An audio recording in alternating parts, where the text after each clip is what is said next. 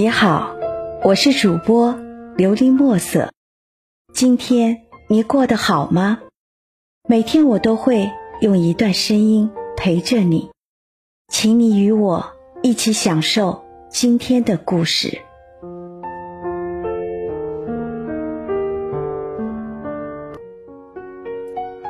蓝雪花第一章，作者马拿西。月牙村很漂亮，有一条河像弯弯的月牙，围绕着半个村庄，所以被称为月牙村。这里的春天和秋天特别短暂。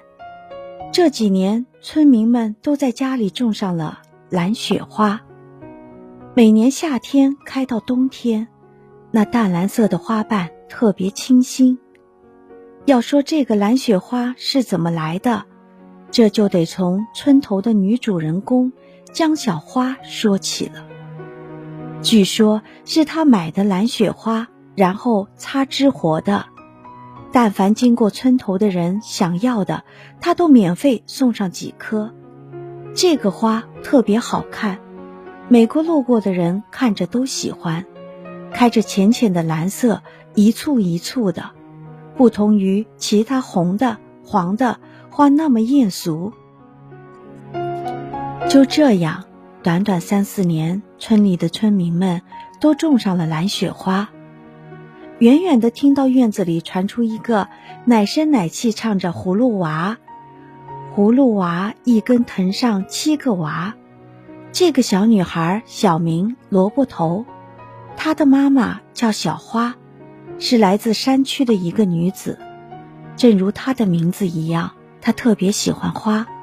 院子里除了不同品种的欧月，什么蓝色风暴、薰衣草、御用马车、夏洛特夫人等等，大大小小颜色不同的欧月爬满了围墙，还有种了多肉，在阳光下的照射，多肉的颜色也特别好看。院子里还有一只特别聪明的土狗，叫小黑。院子里种的最多的是蓝雪花，有的被修成了棒棒糖的样子，有的顺着篱笆爬上了围墙。一大片的蓝雪花很好看。小花是一个自用工作者，她可是老家山区第一个考上大学的女孩，家里人对她期待满满。但是后来经过同学介绍，便和陆小峰结婚生娃，照顾孩子的同时，每年还赚了不少钱。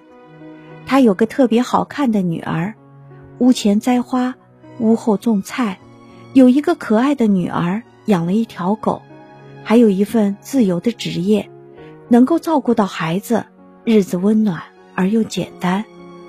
结婚三年，陆小峰对她疼爱有加。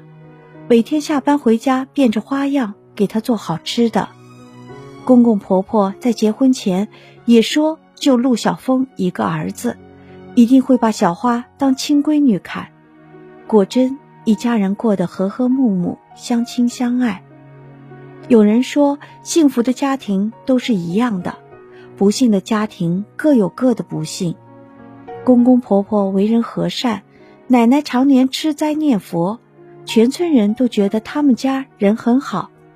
小花刚嫁过来的时候，他们都说嫁到这家一定很幸福。陆小峰对小花也是很感恩。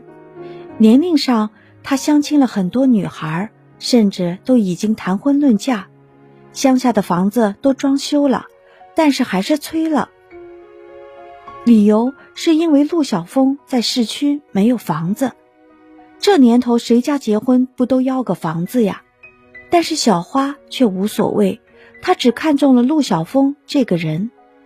在小花眼里，陆小峰是长得不错，戴个眼镜，身高一米八，而且小花也是山里人，很快就相识相爱，半年就结婚。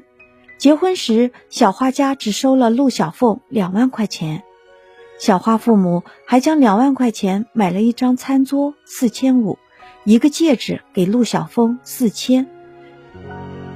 最后算下来，反正这个儿媳妇算是一分钱没花了。小花说房子可以自己买的。果然，两人很拼又节约，于是三年就在 T 市区买了房子。雪莲掏出了自己全部的积蓄。陆小凤结婚前爱喝酒、爱抽烟，买了新房子也比较紧张，所以就戒了烟。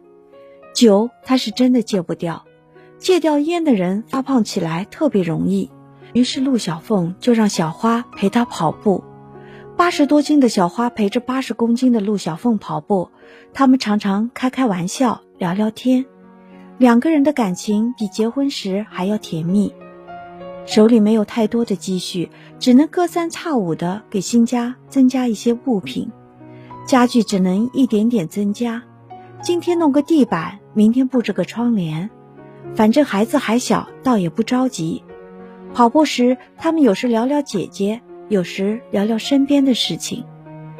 陆小凤有个堂姐是二婚，姐夫常年不着家，半路夫妻各有自己的孩子，一个家总觉得是不像一个家，甚至堂姐还常常叫陆小凤帮忙出去找找她姐夫。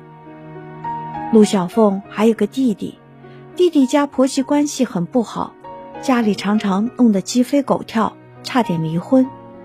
他们感叹着现代的婚姻是多么的脆弱。小花和陆小凤说：“倘若有一天他们也这样不爱对方了，就彼此说出来，各自安好。”他们每天早晨沿着马路跑，要经过一个米厂，但是这个米厂倒闭了，很是可惜。据陆小凤说，这个米厂很赚钱，后来老板老是赌博，就把钱赌没了。陆小凤开玩笑地说：“如果是我，我一定好好经营。”小花跑不动了，小花就拉着陆小凤的衣角。路边的老大爷还开玩笑地说：“是担心他跑了吗？”他尴尬地放下陆小凤的衣角，跟在陆小凤的后面。日子简单温暖，大概这是大部分女人的心愿。就这样，小花沉浸在幸福之中。听完今天的故事，希望能够帮助到你，给你点小小的启发。祝你今晚做个好梦，愿你心想事成，平安喜乐。我是主播琉璃墨色。